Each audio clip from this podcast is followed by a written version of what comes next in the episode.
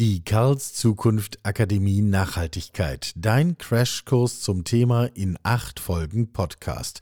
Rund um Nachhaltigkeit und die Erkenntnis, dass Nachhaltigkeit der Schlüssel zu erfolgreichem unternehmerischen Handeln in der Zukunft ist. In den ersten sechs Folgen hast du schon gelernt, wie Nachhaltigkeit Ziele, Wettbewerb, Finanzen und Prozesse prägt und welche Leidenschaft sie freisetzen kann. Folge 7 nimmt die Menschen im Unternehmen in den Blick. Martin Wittau von der Bundesvereinigung Nachhaltigkeit zeigt in dieser Folge, wie ein konsequent auf Nachhaltigkeit ausgerichtetes Unternehmen sich auch im Battle um Fachkräfte, Nachwuchskräfte, Arbeitskräfte leichter tut.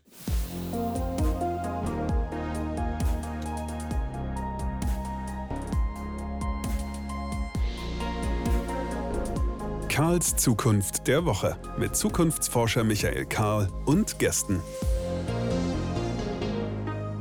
Hier ist Karls Zukunft der Woche, eine neue Episode in unserer kleinen Nische, in der wir miteinander nun über Zukunft reden wollen, weil es ja sonst keiner tut. Und indem wir über Zukunft reden, erzeugen wir ein Bild von Zukunft und indem wir ein Bild haben, können wir für uns daraus ableiten, was wollen wir eigentlich tun, um ein Stück der realistischen und auch attraktiven Zukunft zu realisieren oder zumindest anzuschieben. Ihr, die ihr das hört, seid logischerweise Teil dieses Dialogs. Freue mich über jeden Hinweis, freue mich über Anregungen, freue mich über Kommentare zu dem, was wir hier bereden, Ergänzungen, Widerspruch, das ganze Programm. Ob auf Twitter, auf LinkedIn oder wenn es sein muss, auch per Anruf oder Postkarte. Wir sind heute, man hört es vielleicht am Klang, äh, wieder mit einer Folge unterwegs. Wir sitzen mitten im tiefen Wedding oder im hohen Wedding, wie ich gerade gelernt habe, äh, in einem zweiten Hinterhof in inspirierender Atmosphäre bei der Bundesvereinigung Nachhaltigkeit. Mir gegenüber sitzt deren Vizepräsident, der heißt Martin Wittau. Hallo Martin, schön, dass wir hier sein können. Hallo Michael, ich freue mich sehr, ähm, mit dir darüber zu sprechen. Wir müssen einmal vor die Klammer ziehen, auch wenn du das vielleicht nicht mehr hören kannst. Nachhaltigkeit ist insofern etwas anderes als nur den Müll aus dem Wald zu sammeln, weil wir was alles mitdenken müssen, wenn wir diesen Begriff in den Mund nehmen? Für manche Leute viel zu viel. Und das Problem ist dann eben auch, dass dadurch entsteht ein diffuser Begriff oder diffuse Vorstellungswelt von Nachhaltigkeit. Und wir haben allerdings mit den nachhaltigen Entwicklungszielen der UN jetzt ein Mittel gefunden, äh, so die ganze Bandbreite auch ähm, visualisieren zu können. Äh, von 1 bis 17 gibt es diese Ziele, umfassen eine ganze Menge Sachen über Armutsbekämpfung oder Hungerbekämpfung, die es auch in Deutschland gibt, äh, über äh, das Thema Energie, über das Thema, wie Städte in der Zukunft aussehen, ähm, über das Thema Klimaschutz und das Handeln für den Klimaschutz, Leben an Land, unter Wasser und vor allen Dingen nicht zu vergessen Partnerschaften für die Ziele. Und daran sieht man schon, dass Klimaschutz zum Beispiel, das was seit 2019 sehr stark auf der Agenda ist, eben nicht alles ist und vor allen Dingen nicht nur nachhaltig ist, sondern dass es ein Teil eines nachhaltigen Konzeptes und einer nachhaltigen Entwicklung ist. Ein sehr wichtiger zwar, aber auch nur ein Teil. Man darf die anderen Dinge nicht vergessen. Ich würde mir erlauben zu ergänzen, es lohnt sich dann schon mal die äh, SDG, also die nachhaltigen Entwicklungsziele der UN, sich hervorzuholen äh, und das einmal sich in Ruhe sozusagen die Bandbreite anzuschauen. Ähm, wenn ihr euch mit diesem Thema beschäftigt, ist das etwas, wo Gutmenschen untereinander reden? Ist das etwas, was man tut für den eigenen Seelenfrieden, um Punkte bei der Endabrechnung zu bekommen? Oder wie, wie können wir das auch zusammenbringen mit einer nachhaltigen, sprich substanziellen Entwicklung unserer Gesellschaft oder gar einer unternehmerischen Entwicklung. Äh, wo verortet ihr euch da? Äh, in der ganzen Bandbreite. Wir sind eine zivilgesellschaftliche Organisation, also eine Nichtregierungsorganisation, wie es immer so schön heißt. Und ähm, ja, um Karma-Punkte zu sammeln, ist es eigentlich wirklich ein gutes Thema. Wir machen das Ganze ehrenamtlich ähm, äh, und das seit acht Jahren, also seit 2013, als dieser große Hype um Nachhaltigkeit ge äh, ge gezogen hat. Ähm, wir erleben ganz häufig, äh, dass äh, gerade in der Wirtschaft ein, ein, eine große Fragezeichen dahingehend bestehen, was heißt denn das überhaupt für mich?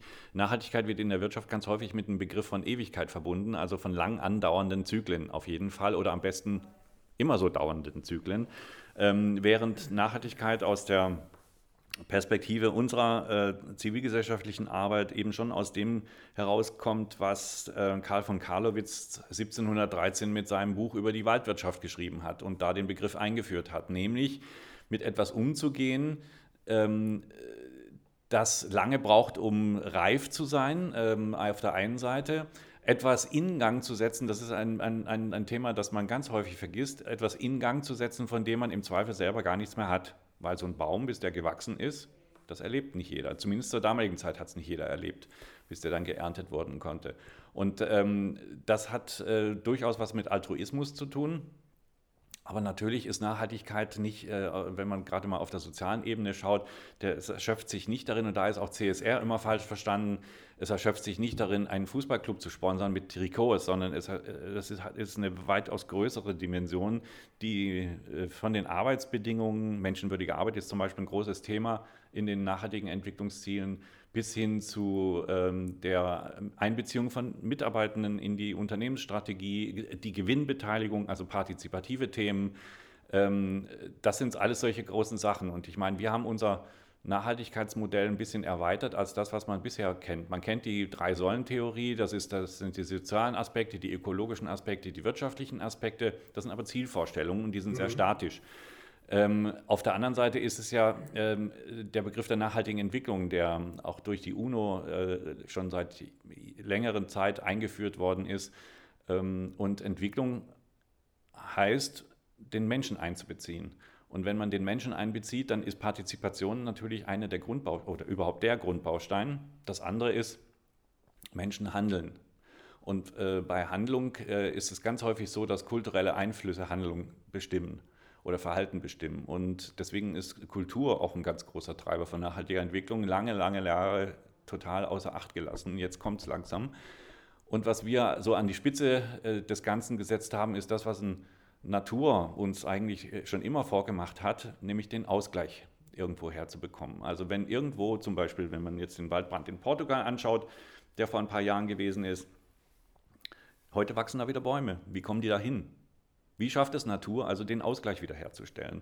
Und äh, das sind solche Sachen, also wir reden nicht von Gleichgewicht, weil das ist auch Stillstand, wir reden von Gleichgewichtsorientierung, also ist auch das. Die, also Im Grunde Balance, äh, Balance, oder? Genau. Balance müsste doch äh, das, das ist ein, ein, äh, ich, ich ähm, möchte es mal ganz nach oben ziehen. Das ist ein universales ähm, Element. Äh, die Planeten kreisen um die Sonne, die Sonne um die Milchstraße und was weiß ich. Alles zerrt und äh, also die Kräfte wirken und walten, aber alles bleibt irgendwo im Lot. Und äh, darum geht es letztlich.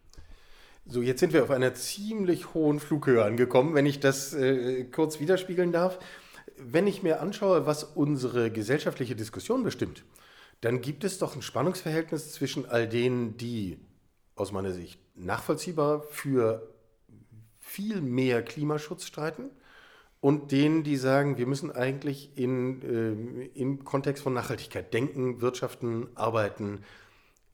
Ist das auch ein Konkurrenzverhältnis?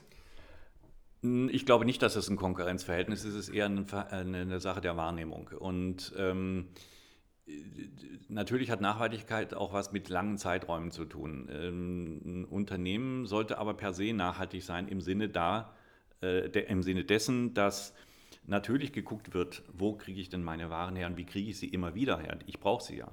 Äh, dass aber auch geschaut wird, es gibt viele Unternehmen, die äh, sich am, am Gemeinwohl orientieren. Es gibt Unternehmen, ich kenne in Deutschland einen großen Textilhersteller, der das so macht der seit Jahr und Tag eigentlich eine, eine gewisse Zielvorstellung des Umsatzes hat ähm, und mit dieser Zielvorstellung auch zufrieden ist. Natürlich kann der mal höher sein, mal niedriger, ähm, der aber aufgrund der hohen Wertschöpfungstiefe eine Rendite erzielt, mit der der auskömmlich leben kann. Und er sagt, solange seine Mitarbeitenden zufrieden sind, solange er sie bezahlen kann, ähm, ist das für ihn das ähm, Maß aller Dinge. Und da geht es nicht um mehr, mehr, mehr, das ist ja der quantitative Aspekt, der auch viel in der Wirtschaft eine Rolle spielt. Ihm geht es, ähm, und wir haben uns dessen auch angenommen und wir können das auch nachvollziehen, ihm geht es um qualitative Aspekte.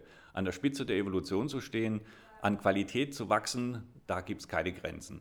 Über den Begriff Wachstum reden wir vielleicht gleich nochmal und was da so an unserer Vorstellung von Wachstum eigentlich dranhängt. Ist, wenn wir jetzt Nachhaltigkeit und Wirtschaft zusammendenken, und Nachhaltigkeit nicht nur beschränken auf einen jährlichen, wahnsinnig gut aussehenden CSR-Report, ähm, sondern auf tatsächlich unternehmerisches Handeln. Sind wir da bei diesem klassischen, naja, ich will nicht sagen Abziehbild, aber so Modellbild des Familienunternehmers in siebter Generation, der seine Entscheidungen immer auch darauf fußen lässt, was muss ich tun, damit meine Enkel hier von diesem Unternehmen auch noch leben können? Ist das diese Haltung, um die es geht? Nach meinem Dafürhalten ja. Äh, in der Tat habe ich selber Erfahrungen in einem Großkonzern gemacht, aber auch in einem mittelständischen Unternehmen. Und ich muss mir sagen, ich äh, muss so, so im Nachgang sagen, in Großkonzernen geht es hauptsächlich um Zahlenwerke und um äh, messbare Erfolgsfaktoren, während es in, äh, also heute muss man dazu sagen, während es in, in familiengeführten Unternehmen ganz häufig darum geht, dass für die Kinder und Erben noch was da ist. Und äh, davon profitieren natürlich auch alle, die in diesem Unternehmen wirken. Wenn wir hier, wir sind ja hier in Berlin, wir sind hier im Hohen Wedding, der ja früher der Rote Wedding war, der es auch jetzt noch ist. Ähm, aber es gibt in Berlin ja Stadtbezirke wie Siemensstadt oder Borsig-Walde. Das waren früher ähm, Vertreter des Großkapitals, sage ich mal, denen die, die, soziale Komponente, und dann kommen wir wieder zu dem falsch verstandenen CSR-Begriff ähm, oder dem, dem sozialen Begriff im CSR, die als soziale Komponente gesehen haben, dass sie was für ihre Mitarbeitenden tun müssen, nämlich Wohnraum schaffen, äh, weil sie brauchten Arbeitskräfte. Berlin war im Wachstum. Berlin hatte in dieser Zeit auch eine Wohnungsnot. Das ist eine ähnliche Situation, wie wir sie heute haben. Und die Unternehmen äh, haben sich dann dazu entschlossen, Wohnungs-, also ganze Siedlungen zu bauen, nicht nur einzelne Wohnungen, ganze Siedlungen, ganze Stadtviertel zu bauen, um ihre Mitarbeitenden ein attraktives Wohnumfeld zu bieten. Bis hin zur eigenen S-Bahn-Linie Werner Werkbahn heißt sie, glaube ich ähm, ja, die jetzt wieder reaktiviert wird, ähm, weil äh, der Siemens-Standort hier ähm, nachdem einige äh, organisationelle Umstrukturierungen stattgefunden haben, bei Siemens dann auch wieder äh, eine ganz andere Funktion erfüllt in der Stadtgesellschaft, auch in der Stadtentwicklung, in der Stadtplanung. Ihr macht stark, wenn ich es richtig verstanden habe, den Gedanken, Nachhaltigkeit als Erfolgsfaktor oder Erfolgsbedingung für unternehmerisches Handeln. Nicht die Zusatzverpflichtung, wir sponsern auch noch den Sportverein, wenn es dann irgendwann notwendig ist, sondern eine im Kern nachhaltige Denk- und Handlungsweise als Erfolgsmuster, als Erfolgsfaktor. Verfängt sowas, wenn ihr mit ganz unterschiedlichen Unternehmen zusammenarbeitet? Oder wie groß ist dieser Graben, den ihr zu überbrücken habt? Der ist mitunter schon sehr groß, bis hin, dass, äh, dass ein, ganzes, ein ganzer Wirtschaftssektor der KMUs ähm, ähm, da noch viele weiße Flecken auf der Landkarte hat in der Hinsicht. Ähm, da geht es um den relativ natürlich schon darum, dass das Unternehmen irgendwie überlebt, aber es ist dann durchaus sehr kurzfristig getrieben. Das ist das eine. Das andere ist, dass ähm, wir ganz häufig feststellen, dass die Vorstellung darüber, dass man mit Nachhaltigkeit Geld verdienen kann, äh, überhaupt nicht vorhanden ist. Was, äh, das liegt aber auch zum Teil daran, äh, dass keiner sich eine richtige Vorstellung dessen machen kann, was Nachhaltigkeit ausgerechnet im Unternehmensbereich ist. Nachhaltigkeit hat, wie gesagt, eine ganze Menge Komponenten und ähm, eine der, der, wesentlichen Komponenten ist eben, dass Unternehmen dafür Sorge tragen müssen, dass sie ähm, in, sagen wir mal, 100 Jahren noch existent sind ich bringe da immer so ein Beispiel an vom Nestle-Chef, der gesagt hat, für ihn ist es wichtig und nachhaltig, dass sein Unternehmen in 140 Jahren noch existiert. Der hat allerdings nie gesagt, wie er da hinkommen will und womit. Also in der heutigen Zeit ist, es, ist Nachhaltigkeit wahrscheinlich nicht unbedingt eine Bedingung für den Erfolg. Jedenfalls nicht für den kurzfristigen Erfolg. Aber es ist für den langfristigen Erfolg eine wichtige äh, Rahmenbedingung, weil am Ende des Tages äh, könnte ich wetten, dass auch VW irgendwann mal ein Recyclingunternehmen kauft, äh, nur um sicherzustellen, dass es seine Rohstoffe an Metallen und sonstigen Komponenten äh, nach wie vor gewinnen kann. Wir erleben gerade ein, ein Desaster, weil die Halbleiter nicht geliefert werden können, die Autos können nicht geliefert, der Gebrauchtwagenmarkt steigt im Preis. Das ist eine Folge kurzfristigen, kurzsichtigen Handelns. Ähm, das ist auch eine Folge von Lieferkettenbeziehungen, die auf Just-in-Time-Lieferungen basieren, weil Lager kostet ja, aber Lager, wenn man Lager hat, hat man die Waren verfügbar. Und das sind so Sachen, die die Kostenbetrachtung, die die rein betriebswirtschaftliche Kostenbetrachtung muss auf eine völlig andere Grundlage gestellt werden. Und ich glaube, dass äh, Unternehmen ähm, unter den jetzigen Gesichtspunkten von Lieferschwierigkeiten, auch von ähm, äh, globalen Lieferbeziehungen, die nicht mehr so funktionieren, wie sie früher funktioniert haben, äh, dass die umdenken müssen, um überhaupt am Markt bestehen zu können. Nun werfen wir den Blick mal ein bisschen nach vorne. Wir wollen ja Bilder von Zukunft hier entwerfen und diskutieren. Es würde mich jetzt wundern, wenn du sagst, Nachhaltigkeit ist kein Thema, was im Wachsen ist. Und äh, es würde mich sehr wundern, wenn du sagst, wir, wir kommen nicht in 10 Jahren, 15 Jahren in eine Wirtschaft und Gesellschaft hin, wo wir sehr viel stärker in nachhaltigen Kontexten reden. Aber wenn du das sagst, was treibt uns denn da eigentlich hin? Was ist, was ist der Motor von Nachhaltigkeit? Oh je, da fragst du mich was. Also die... Ähm der Motor von Nachhaltigkeit kann eigentlich nur ein Denken in langfristigen Perspektiven sein, kann nur ein Denken in systemischen Zusammenhängen sein, in nach meinem Dafürhalten. Das hat auch viel damit zu tun, Dezentralisierung voranzutreiben. Ähm, wenn man zum Beispiel das Thema Energie nimmt, äh, äh, es, es spricht ja überhaupt nichts dagegen, ganz im Gegenteil. Energieerzeugung zu dezentralisieren.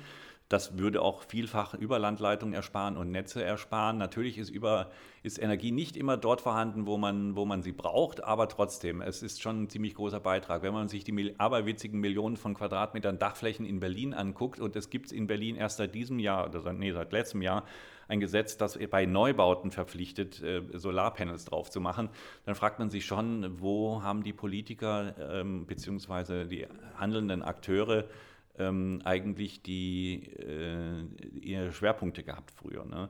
Natürlich treibt Nachhaltigkeit ein besonderer Aspekt, das ist aber in dem Fall fast eine Krücke, ähm, die, der Klimaschutz.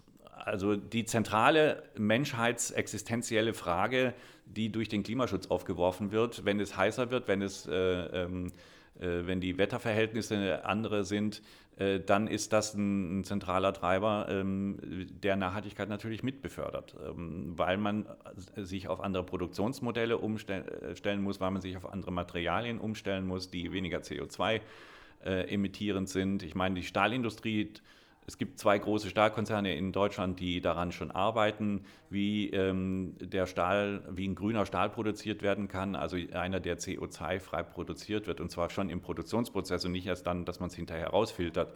Dann ist das äh, für mich, und das funktioniert, das ist nur noch eine Frage des, des Preises, dann ist das für mich eine, äh, äh kein Argument mehr zu sagen, hey, das geht nicht. Wenn die das können, können das alle. Und äh, so einfach ist es eigentlich im, Prinzip. Ähm, wir hatten neulich hier ein, ein, Gespräch mit dem Hauptgeschäftsführer von Plastics Europe äh, der, für, die, für Deutschland und Mitteleuropa und der äh, hat einen zentralen Punkt gesagt. Ähm, Kunststoffindustrie ist ja so ein, so ein großer, wie sag mal, ähm, Diskussionsbereich. Äh, der hat einen wichtigen Punkt gesagt. Auf der einen Seite verdienen die sich gerade dumm und dusselig, man kann sich das gar nicht vorstellen. Und auf der anderen Seite äh, äh wollen, wollen sie deswegen auf dieser Welle mitschwimmen, äh, solange wie es irgendwie geht. Die dritte Seite ist aber, dass wir sowohl die Technologien und durch, das, durch die guten Umsätze natürlich auch das Geld haben, um theoretisch fossile äh, Grundstoffe ähm, durch andere zu ersetzen. Er nennt das Dekarbonisierung der Kunststoffindustrie. Und ähm, das Einzige, warum es nicht geht, ist, es gibt den Willen dazu nicht und die Entschlossenheit. Und das merkt man vielfach in der Wirtschaft, das merkt man ganz häufig in der Politik, wobei ich zugunsten der Wirtschaft sagen muss, dass die in mancher Hinsicht schon weiter ist als die Politik. Aber wenn wir jetzt davon ausgehen, dass ein solches nachhaltiges Gedankengut oder solche Denkmuster äh, bedeutsamer werden, prominenter werden in den kommenden Jahren, wie kommen wir dahin? Was treibt diesen Willen, wenn es doch an diesem Willen hängt? Von alleine passiert da doch nichts. Wohl wahr. Also es braucht natürlich auch im Unternehmen Menschen, die das vorantreiben. Und ähm, äh, ich, wir, wir hosten auch äh, ein kleines Chapter von Fridays for Future, das sind die sogenannten Azubis for Future. Ähm, und wir sehen die Azubis, also die Auszubildenden, als einen großen äh, Treiber äh, nachhaltiger äh, Unternehmenskultur, ähm, weil das sind meistens Jugendliche, gerade so in dem letzten und dem vorletzten Jahr, die noch auf der Straße, als sie in die Schule gegangen sind, äh, demonstriert haben für den Klimaschutz, äh, die jetzt auch sehen, dass ihre Demonstrationen noch nicht ausreichend genug sind, die aber jetzt in ein berufliches Umfeld kommen, im, im, in einer großen Zahl, in der das noch nicht so eine Rolle spielt. Äh, deswegen ist das Thema Ausbildung, Berufsausbildung ein ganz entscheidender Faktor an der ganzen Sache.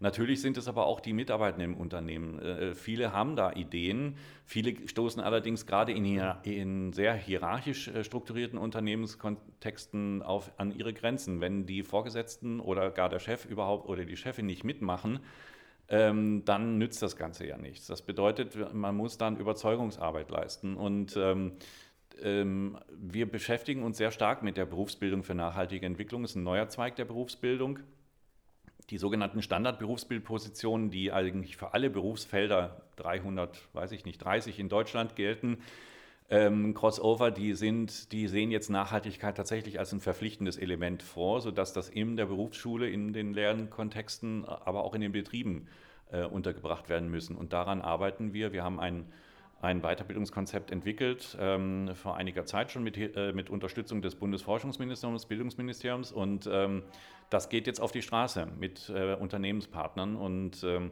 da sehen wir, äh, das ist konzipiert für Ausbildungspersonal in Betrieben, also für die Gegenseite, also für diejenigen, auf die die Auszubildenden als allererste treffen ähm, und mit denen sie die nächsten zwei, drei Jahre zu tun haben. Und äh, wir haben die Erfahrung gemacht, dass da ein besonderer Bedarf besteht Kompetenzen und Kapazitäten auszubilden. Und das endet mit, mit, mit, mit äh, einem Titel, der nennt sich Fachkraftausbildung für nachhaltige Entwicklung, um natürlich auch klarzumachen, um was es im Wesentlichen geht.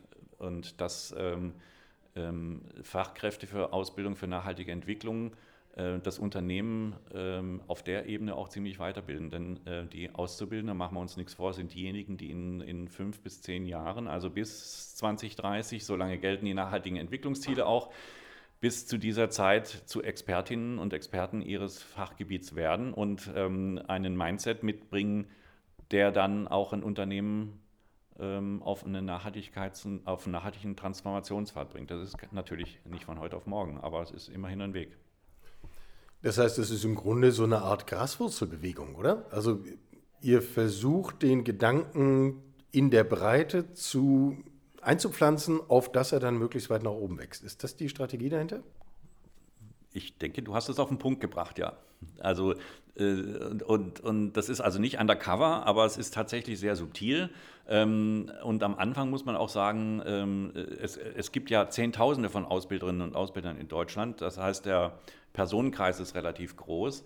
Ähm, aber was wir halt äh, auch erreichen wollen, ist, dass die mit ihren Auszubildenden arbeiten ähm, an einem äh, betriebsinternen Projekt, der, um, um auch dort mal ein Augenmerk darauf zu richten, wie, äh, wie die betrieblichen Abläufe sind, wie die Produktionsprozesse sind, wie die Lieferketten zusammenhängen. Ähm, äh, und ich meine, gerade das Beispiel Lieferketten, wir haben jetzt das neue Lieferkettengesetz, zeigt, äh, dass da wirklich äh, Musik drin ist. Denn wenn jeder, jedes Unternehmen das in einer Lieferkette steckt, für den Bereich davor, den unmittelbaren und für den unmittelbaren Bereich danach Verantwortung übernimmt. Und das ist ein zentraler Punkt, Verantwortung übernimmt. Und das jeder macht, äh, dann glaube ich, äh, sind wir auf dem besten Wege in eine äh, nachhaltig transformierte Wirtschaft. Wenn ich aus meiner Sicht die Puzzlesteine zusammensetze, du sagst, nachhaltiges Denken ist ein Weg zu unternehmerischem Erfolg und lohnt sich allein deswegen, nicht nur wegen der Kammerpunkte. Gleichzeitig haben wir hier in diesem Podcast oft diskutiert, auch in Publikationen, Analysen immer wieder äh, uns die Frage gestellt, was kommt eigentlich auf uns als Gesellschaft zu, die wir demografisch bedingt in den kommenden Jahren eine massive Lücke entwickeln werden zwischen dem Bedarf an Arbeitskraft und den Menschen, die vorhanden sind, die überhaupt arbeiten können.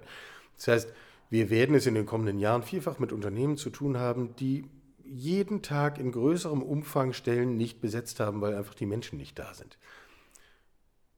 Gehe ich fehl in der Annahme? Man müsste diese Puzzlesteine doch so zusammensetzen können, dass sich eine nachhaltige Unternehmensstrategie gerade in dieser Hinsicht als sehr erfolgversprechend darstellt. Ich stelle mich nachhaltig auf, um attraktiv für Menschen zu sein, um damit auch erfolgreich substanziell wirtschaften zu können. Oder habe ich jetzt zu schlicht gedacht? Nö, das ist schon richtig.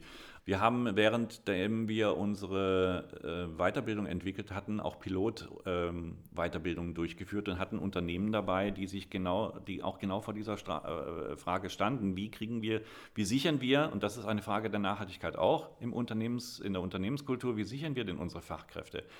Ähm, äh, wir hatten einen SHK-Betrieb, SHK ist Sanitärheizung und Klimainnung, ähm, der äh, seit Jahren keine Auszubildenden mehr gewonnen hat. Und ähm, es sind nicht viele Stellschrauben, die man wirklich drehen muss. Aber wenn man glaubhaft darlegt, wie man seine Ausbildung umgestaltet, dass die auch Nachhaltigkeitsaspekte berücksichtigt und im Sanitärheizungsklimabereich ist es nun wirklich sehr zentral, äh, dann gewinnt man auch Auszubildende.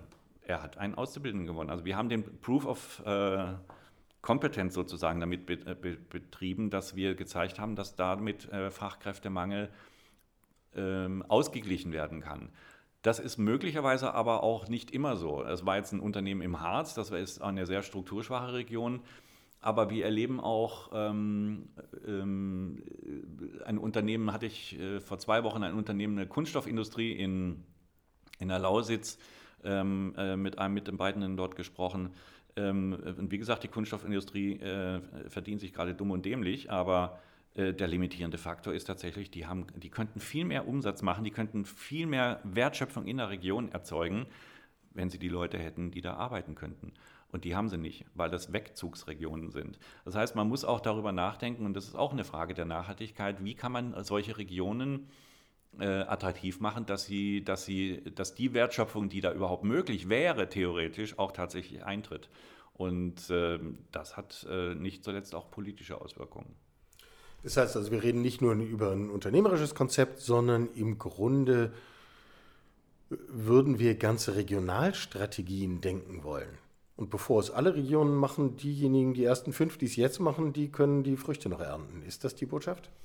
Oh, ich glaube, das bleibt nicht bei den ersten fünf. Also äh, die Früchte ernten kann man, kann man wirklich noch lang. Ähm, äh, äh, es ist jetzt zum Beispiel an uns herangetragen worden, äh, dass ähm, also dort, wo die Überschwemmungsregionen jetzt im Sommer waren, vor allen Dingen im Ahrtal, äh, da muss ja alles quasi von Grund auf neu aufgestellt werden. Und ähm, die Überlegung ist natürlich da, wie kann man das nachhaltig machen. Das wäre ein fantastisches ähm, äh, Modellfeld, so eins gibt es sonst nie wieder, indem man, ähm, ja, vielleicht gibt es sie in ein paar Jahren wieder, weil die Fluten ja nicht weniger werden wahrscheinlich, aber äh, es ist jedenfalls im Moment so, dass es einzigartig, eine einzigartige Voraussetzung dafür ist, solche äh, Planung oder der, der, den Neuaufbau ganzer Gemeinden auf eine völlig andere Grundlage zu stellen, auch übrigens Planungsprozesse ähm, äh, auf eine völlig andere Grundlage zu stellen im, oder Genehmigungsprozesse im, äh, in, der, in der öffentlichen Verwaltung, äh, um äh, hier schnell zu vernünftigen Lösungen zu kommen, die die Menschen einschließt. Denn diejenigen,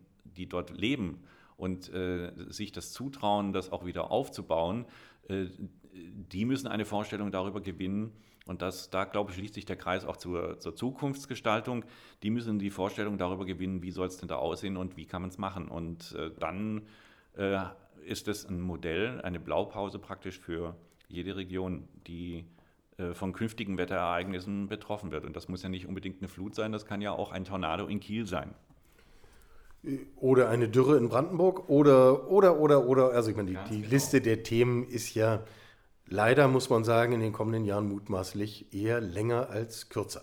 Äh, wenn man dir zuhört, dann geht es ja ganz offensichtlich nicht nur darum, geht es euch nicht nur darum, ähm, ein Partikularthema Nachhaltigkeit voranzutreiben, sondern eigentlich den großen Wurf zu wagen. Das ist ein Gedanke, der mir außerordentlich gut gefällt. Insofern, allein deswegen hatte ich Vergnügen bei diesem Gespräch. Martin Wittau, Vizepräsident Bundesvereinigung Nachhaltigkeit. Ich danke dir für deine Zeit. Ich danke dir. Sie hörten Karls Zukunft der Woche, ein Podcast aus dem Karl Institute for Human Future.